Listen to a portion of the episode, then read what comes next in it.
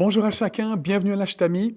Je m'appelle Marc Waldman et je suis le pasteur ici. C'est moi qui vais m'adresser à vous pendant un moment maintenant, alors qu'on entame la troisième semaine où on va aborder le thème de l'adoration comme mode de vie. Si vous ne l'avez pas encore fait, vous pouvez télécharger euh, sous la vidéo le pense-bête qui vous permettra de prendre quelques notes sur euh, ce qu'on va partager aujourd'hui, sur ce qui va être euh, communiqué aujourd'hui pour que vous puissiez en garder des traces. Durant la première semaine, on a vu l'importance de la reconnaissance. Alors qu'on a plutôt tendance à voir le négatif et à se plaindre de beaucoup de choses, on a vu que le fait d'être reconnaissant, c'était le premier pas vers l'adoration. L'adoration qu'on veut donner à Dieu. Est-ce que vous savez que les Juifs, ils ont une courte prière de bénédiction pour de nombreuses choses dans la journée? Par exemple, avant de manger du pain ou en regardant la beauté de la nature, ils ont une prière, quelques phrases à dire qui disent de façon euh, un peu automatique, de façon euh, machinale comme ça. Et puis ça leur permet d'être reconnaissants durant toute la journée. Peut-être c'est une habitude qui vous, vous intéresse et que vous pourriez prendre. Pendant la deuxième semaine, on a vu que l'adoration, n'était pas simplement le fait de se rendre à l'église, de chanter des chants et puis de prier de temps en temps on a vu que l'adoration, c'était quelque chose qui était à vivre au quotidien, qui n'était pas juste à vivre le dimanche matin donc. Et aujourd'hui, on va aborder le thème de l'adoration qui rend gloire à Dieu. La semaine dernière, on a vu que tout le monde adorait quelque chose, parce que c'est dans notre nature. Adorer quelque chose, ça veut dire qu'on va reconnaître la valeur de cette chose comme étant ce qu'il y a de plus important pour nous dans la vie. Que ce soit Dieu, quelqu'un d'autre ou quelque chose d'autre, tout le monde adore quelque chose. Ce qu'on adore va avoir une grande influence sur chaque aspect de nos vies, parce qu'on va parler et agir dans le but d'adorer l'objet de notre adoration, d'adorer ce qu'on adore en fait. Si j'adore mon travail, eh ben, je vais prendre mes décisions en fonction de cela. Je vais par exemple choisir de ne pas me marier parce que j'ai pas le temps avec tout le travail que j'ai à faire. Ou bien je vais choisir de moins dormir certains soirs parce qu'il faut absolument que je puisse finir ce dossier.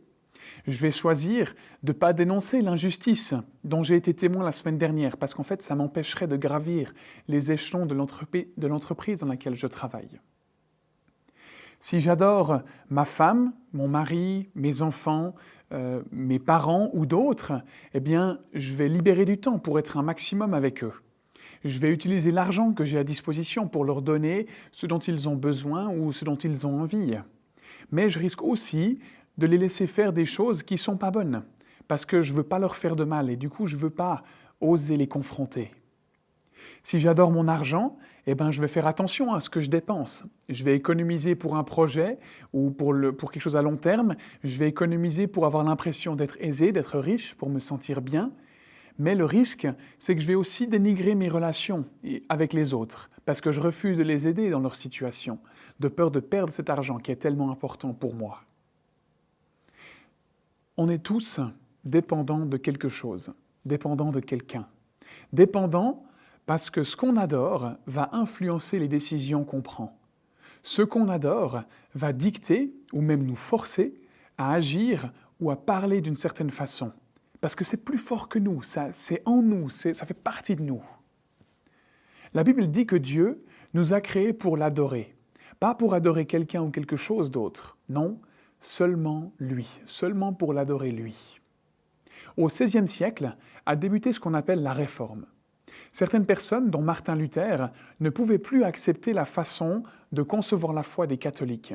Donc, ils ont décidé de, se séparer du catholicisme, et puis, de cette façon, a été fondé le protestantisme, la foi protestante. Et eux, ils ont défini, lui, Martin Luther et d'autres, ils ont défini cinq piliers qui représentent le protestantisme. Un de ces piliers, c'était en latin Soli Deo Gloria, qui signifie à Dieu seul soit la gloire. Ça signifiait que tout ce qu'on vivait, pas seulement à l'Église, impliquait de rendre gloire à Dieu, de vivre pour lui et non pour soi. Et aujourd'hui, on va voir ce que c'est cette gloire de Dieu et puis comment la vivre au quotidien. Premièrement donc, qu'est-ce que c'est la gloire de Dieu? Quand vous pensez à cette expression, la gloire de Dieu, qu'est-ce que vous imaginez? Une lumière brillante? Une image du trône de Dieu?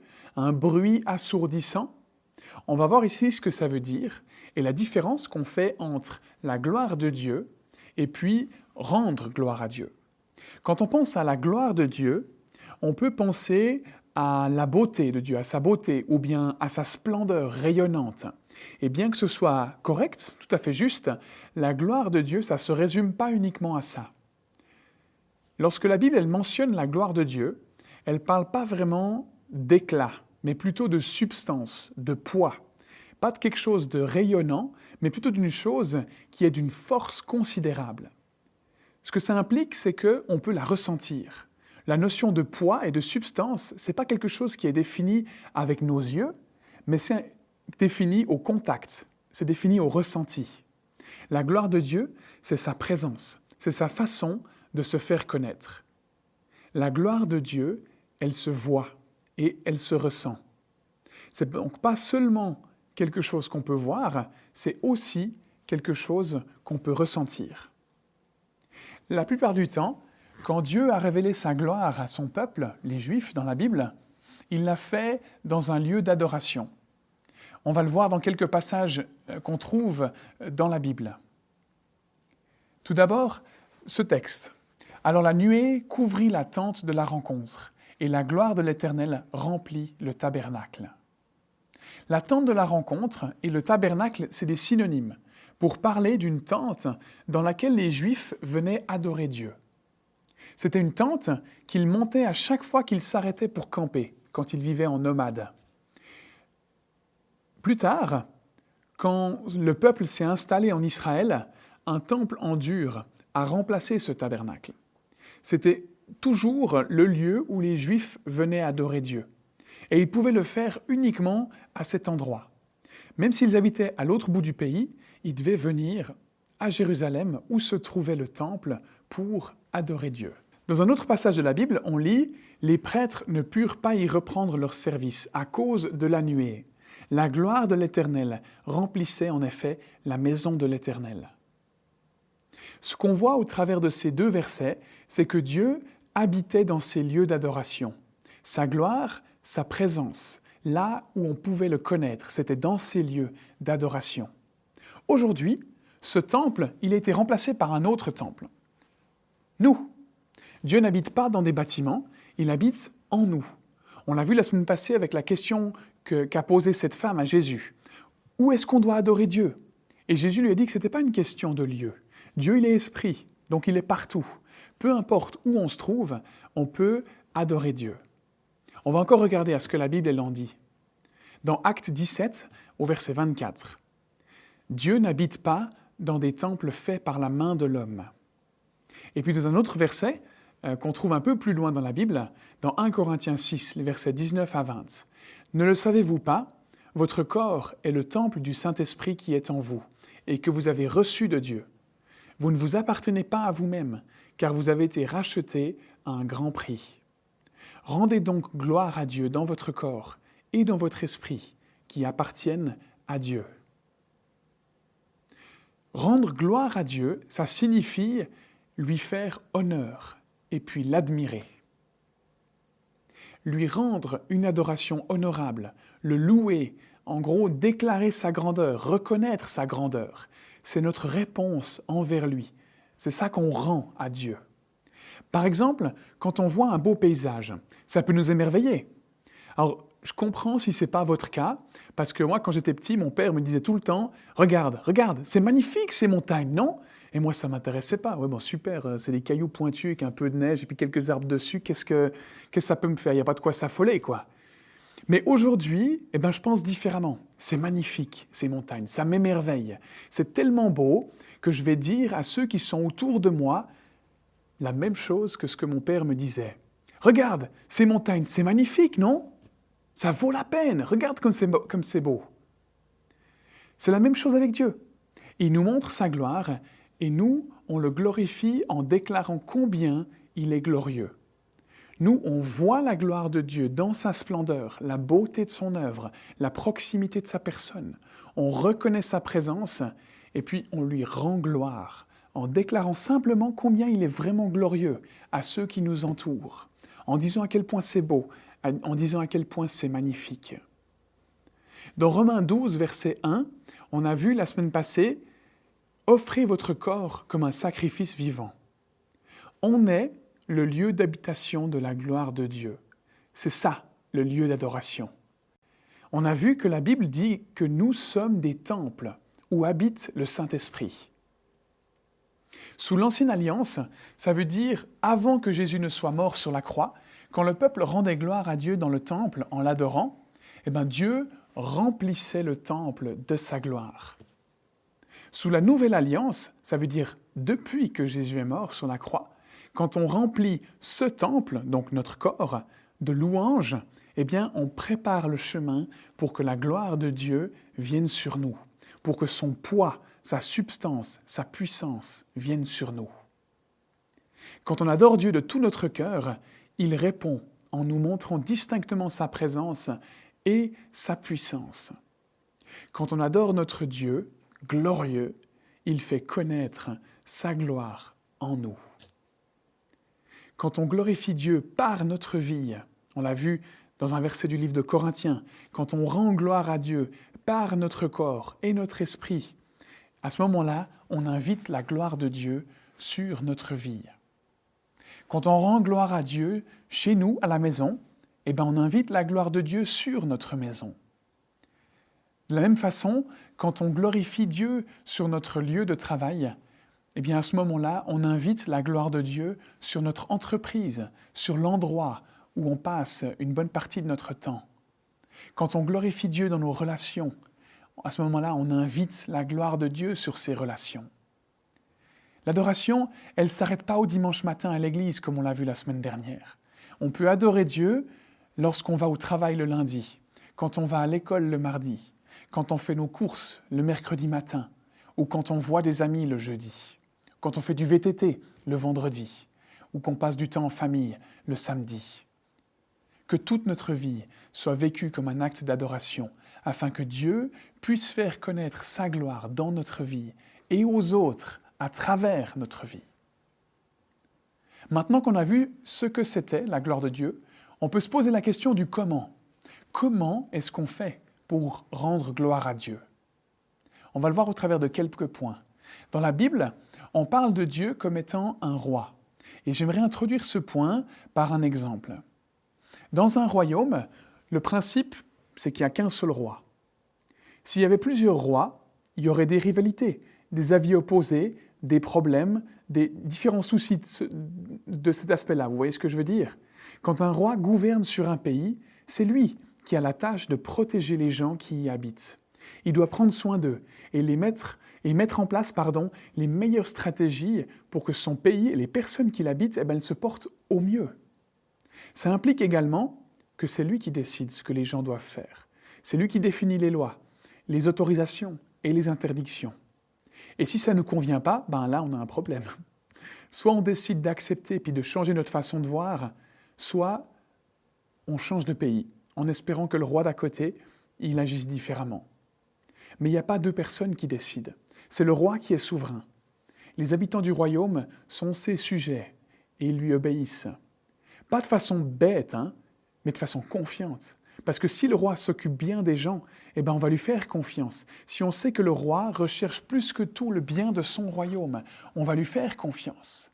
C'est donc par choix que ces gens acceptent d'obéir, pas par devoir.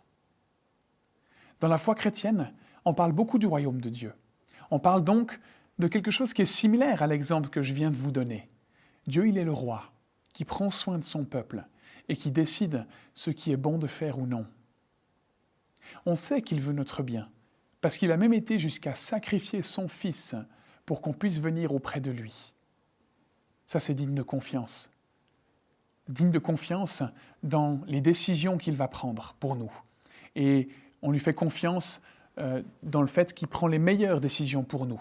Et puis que c'est ce qu'il y a de mieux qui peut être envisagé pour notre vie.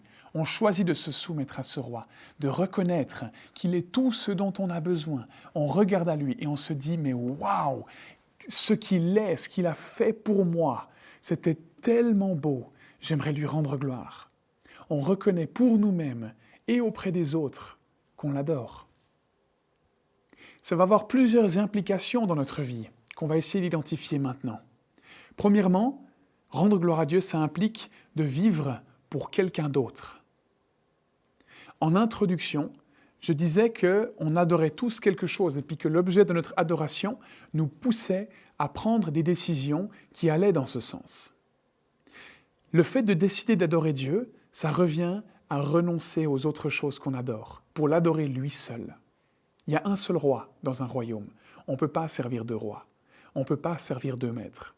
On doit choisir. Vivre pour nous ou vivre pour lui. C'est un choix qu'on doit faire, mais on ne peut pas rester entre les deux. Prenons l'exemple de Paul dans la Bible. Paul, c'est un homme qui a écrit beaucoup de choses qu'on retrouve dans la Bible, et puis qui est un peu, euh, un peu un exemple pour beaucoup de chrétiens. Il nous explique comment lui voit les choses dans Philippiens 1, les versets 21 à 24. En effet, Christ est ma vie, et mourir représente un gain. Cependant, s'il est utile pour ma tâche que je vive ici-bas, je ne saurais dire ce que je dois préférer. Je suis tiraillé des deux côtés. J'ai le désir de m'en aller et d'être avec Christ, ce qui est de beaucoup le meilleur. Mais à cause de vous, il est plus nécessaire que je continue à vivre ici-bas. Peut-être que vous pensez que c'est un peu extrême. Peut-être que vous trouvez qu'il va un peu trop loin. Mais je crois que c'est un bel exemple de ce que c'est que de vivre pour quelqu'un d'autre. On pourrait se dire, mais attends, mais c'est pas possible. Il a pensé à tout ce qu'il avait ici sur Terre, à tout ce qui était digne de valeur. Une maison, des amis, une famille, des loisirs, la possibilité de partir en vacances, de faire du sport, d'aller dans la nature. Il a pensé à tout ça On ne sait pas. Mais moi, je me dis qu'il y a pensé. Et je me dis que s'il dit ça, c'est qu'il n'a rien trouvé qui soit égal à ce qu'il ressent pour Dieu. Rien trouvé qui soit aussi splendide que la gloire de Dieu. Et sa réponse à ça, ben, c'est de vouloir rendre gloire à Dieu. Comment? En vivant pour lui en le laissant être le maître de toutes ses décisions, de toutes ses actions, même de sa vie. Il est prêt à mourir pour ça. Connaître Jésus, ça implique ce genre de choix. Mais c'est un choix tellement fort que personne ne peut nous y forcer.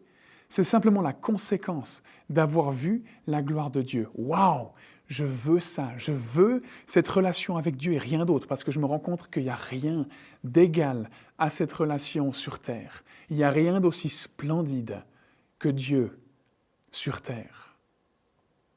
Une deuxième chose qu'implique le fait de rendre gloire à Dieu, c'est avoir un seul sujet de fierté. On va à nouveau regarder ce que Paul donne comme témoignage à ce sujet dans la Bible.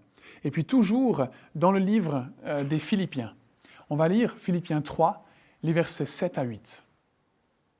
Mais ces qualités, qui étaient pour moi des gains, je les ai regardés comme une perte à cause de Christ.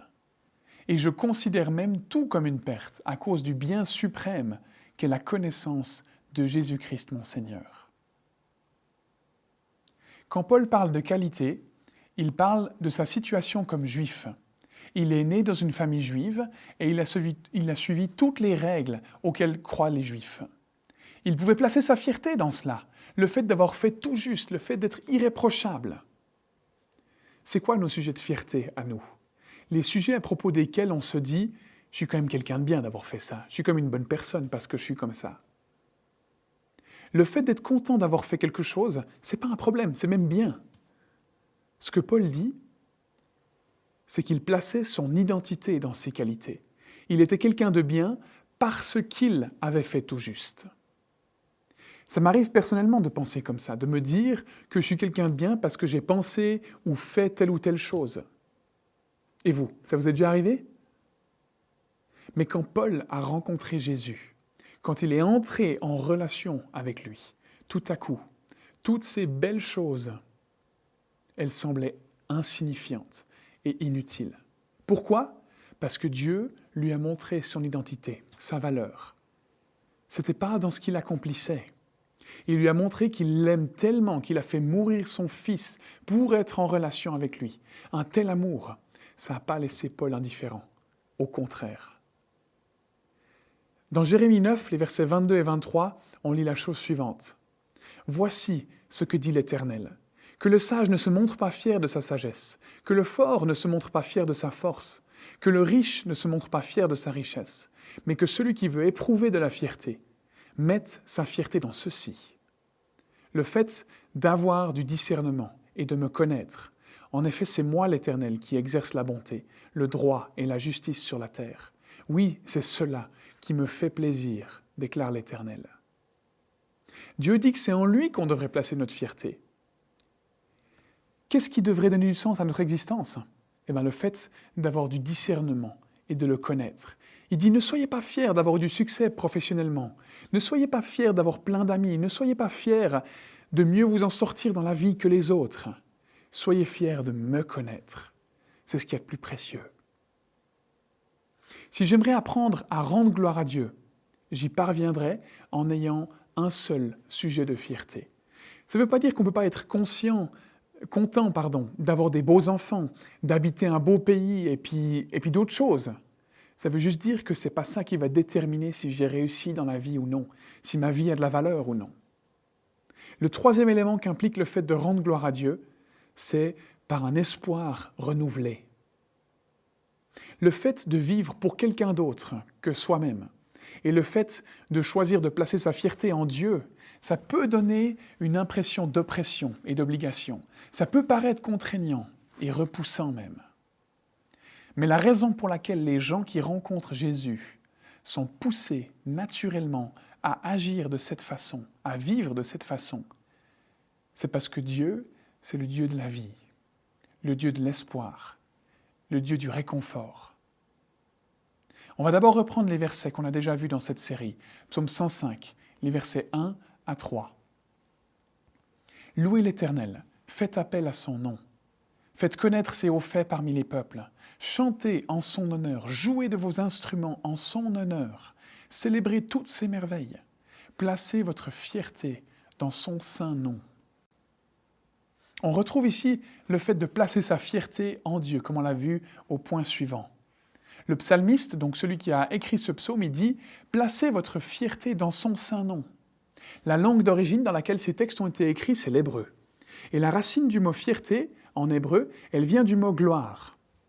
Le mot hébreu veut dire vanter, célébrer, louer, donc ce que l'auteur veut nous dire, c'est si vous voulez glorifier ou vanter quoi que ce soit ou qui que ce soit, glorifier son nom, sa réputation, sa personne, ce qu'il a fait et qui il est, qu'il soit notre source de valeur, qu'il nous connaisse et que nous le connaissions.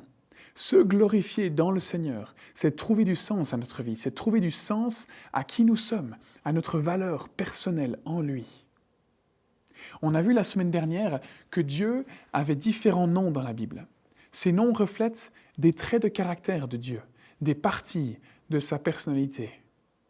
On a parfois besoin qu'il vienne nous aider dans les situations qu'on vit. Placer sa fierté dans son nom, c'est reconnaître ce qu'il a fait et ce qu'il est capable de faire.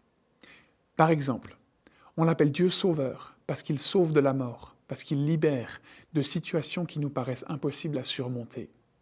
On l'appelle Dieu guérisseur parce qu'il est capable de guérir nos maladies, autant physiques que morales. Dieu pourvoyeur, parce qu'il peut nous aider dans tous nos besoins, qu'ils soient matériels, physiques, moraux ou émotionnels. Dieu consolateur, parce qu'il comprend les souffrances qu'on traverse et qu'il sait trouver les mots qu'il faut pour nous consoler. Dieu conseiller, parce qu'il est sage, qu'il sait tout et qu'il sait ce qu'il y a de mieux pour nous. Il nous montre le chemin à suivre. Dans un monde où je veux me sauver moi-même parce que je suis mon propre chef, je peux dépendre uniquement de moi-même. Ma réussite et mes échecs vont dépendre de moi-même. Dans un monde où j'ai passé des années à construire des relations avec les gens, le succès de ces relations et l'amour que j'ai pour ces personnes et que ces personnes ont pour moi vont dépendre uniquement de moi. J'ai construit mon succès professionnel je définis ce qui est juste ou faux. Je suis fier de moi et de ce que j'ai accompli par mes propres forces. C'est certainement réjouissant quand ça fonctionne et que tout va bien. Mais qu'est-ce qui se passe quand ces choses, elles me sont enlevées, quand elles disparaissent? À quoi est-ce que je me raccroche? Quel sera mon espoir à ce moment-là? Dans le fait de donner ma vie à Dieu, de le laisser être le maître de mes décisions, et, de la direction que prend ma vie, j'y trouve un espoir renouvelé.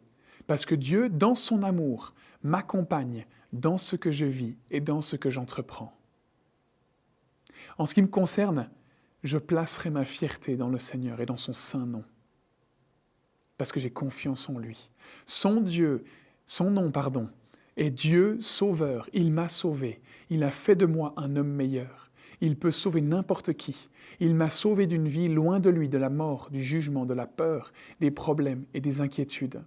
Son nom est Dieu guérisseur. Il guérit les maladies, les blessures physiques. Il guérit les cœurs brisés. Il guérit les esprits brisés.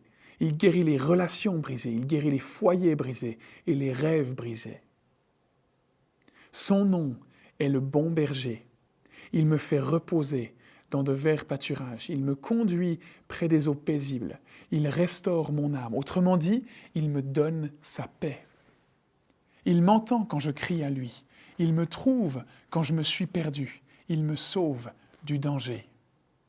Son nom est pourvoyeur. Il pourvoit à mes besoins quotidiens.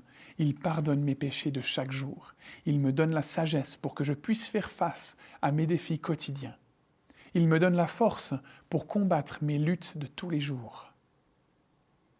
Dieu est tout ça. Il donne de la force aux faibles, de l'espoir à ceux qui n'en ont plus, du réconfort à ceux qui pleurent. Il est un père pour les orphelins, le défenseur des veuves, le sauveur du monde, l'ami des pécheurs. Et moi, je veux placer ma fierté en son nom. Il est mon espoir. En glorifiant Dieu, cette promesse de la gloire de Dieu qu'on va lire maintenant dans Ésaïe 60, les versets 1 et, 1 et 2, va nous accompagner. Lève-toi, brille, car ta lumière arrive et la gloire de l'Éternel se lève sur toi. Certes, les ténèbres couvrent la terre et l'obscurité profonde enveloppe les peuples, mais sur toi, l'Éternel se lèvera. Sur toi, sa gloire apparaîtra. Lorsque la gloire de Dieu vient quelque part, dans une église, une maison, une famille, une vie, il y, a, alors une présence de puissance, de poids et de force de Dieu sur nous. Non seulement on rayonne de sa lumière parce que ce qu'il a fait en nous se voit, mais cet espoir vient nous donner des forces, la force de nous lever et d'avancer. Est-ce que ça paraît trop beau pour être vrai? Est-ce qu'on se demande si la gloire de Dieu, elle peut vraiment habiter dans nos vies, dans notre maison et au travail? Peut-être qu'on a l'impression que cette promesse, elle est vide, ou que, au mieux, c'est une promesse qui concerne les autres, ceux qui sont meilleurs, ceux qui sont plus purs, plus saints que nous, ceux qui veulent vraiment quelque chose, je sais pas. Est-ce que les circonstances de notre vie, nos échecs, nos faiblesses et nos limites nous font douter de cette vérité, que la gloire de Dieu puisse un jour marquer notre vie? Est-ce que c'est possible que Dieu agisse en nous au point qu'on vivra pour Dieu et non plus pour nous-mêmes? Qu'il sera notre sujet de fierté ultime et que cet espoir sera palpable dans notre vie J'aimerais vous dire ça.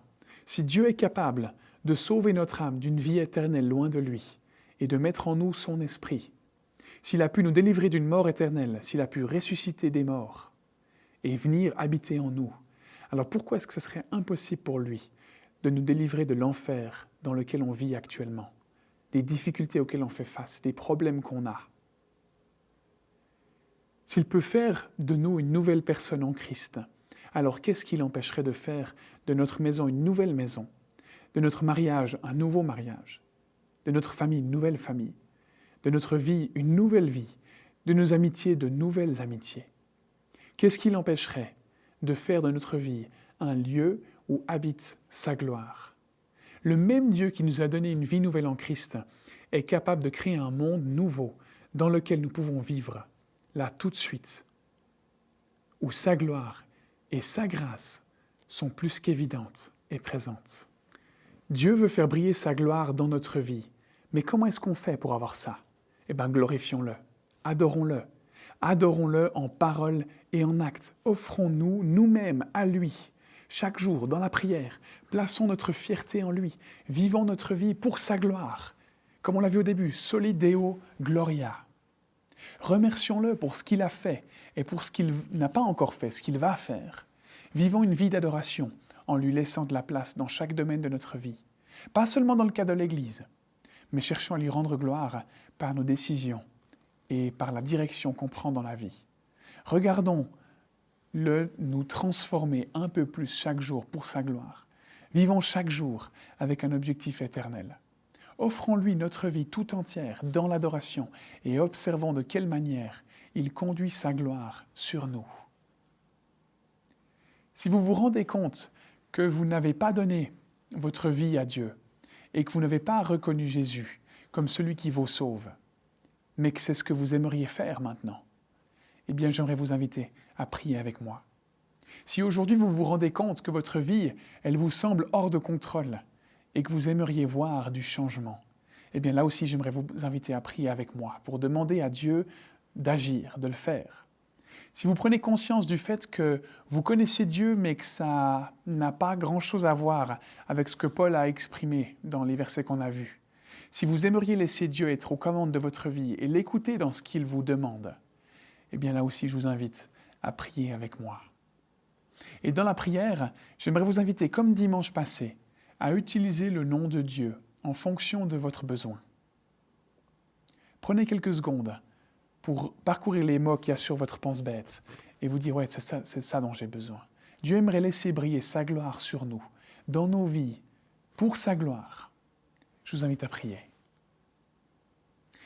Seigneur, tu vois ce que je vis, tu sais ce dont j'ai besoin, tu sais ce à quoi je fais face tous les jours et les défis que je rencontre. Seigneur, et là vous pouvez utiliser le nom dont vous avez besoin. J'aimerais faire appel à ton nom. J'aimerais te laisser régner dans ma vie. Tu m'as donné ton amour en retour. J'aimerais te suivre et me laisser guider par toi. Aujourd'hui, je choisis de me soumettre à toi, de te faire confiance parce que tu m'aimes d'un amour parfait. Tu sais ce qu'il y a de mieux pour moi et je veux faire ta volonté pour te glorifier, pour que tu sois glorifié au travers de moi. Amen. Dieu a entendu votre prière. Soyez-en convaincus et assurés. Il va vous accompagner dans ce que vous vivez. En tant qu'Église, on aimerait aussi prendre soin les uns des autres, s'accompagner dans ce qu'on vit. Alors si vous avez pris une décision aujourd'hui, si vous avez fait cette prière, c'est avec joie qu'on vous écoutera et qu'on vous aidera. J'aimerais vous encourager à en parler au travers d'une ou plusieurs des options suivantes. Premièrement, si vous faites partie d'un petit groupe, Prenez un moment pour raconter aux autres ce que vous avez vécu. Les autres pourront, si vous le voulez, prier pour vous et vous accompagner dans ce que vous vivez. Au-delà même de ce moment de partage, peut-être dans la semaine qui suivra. Et si vous n'avez pas de petit groupe, c'est pas trop tard pour en rejoindre un. Il vous suffit de m'écrire à cette adresse mail et je pourrai vous orienter dans un petit groupe. Vous êtes vraiment plus que bienvenus. Et puis si vous aimeriez m'en parler, c'est aussi avec plaisir que je prends un moment pour vous écouter et pour vous accompagner. Contactez-moi à, la même adresse mail qui s'affiche là. Et, moi, je me ferai une joie de, vous entendre et puis d'échanger un moment avec vous. Je suis tellement reconnaissant du fait que dans chacune de nos vies, euh, Dieu agisse. J'aimerais vous souhaiter à tous de très bons temps de petits groupes cette semaine et puis que Dieu vous conduise dans vos défis, dans tout ce que vous avez à affronter dans les jours qui viennent. À la semaine prochaine.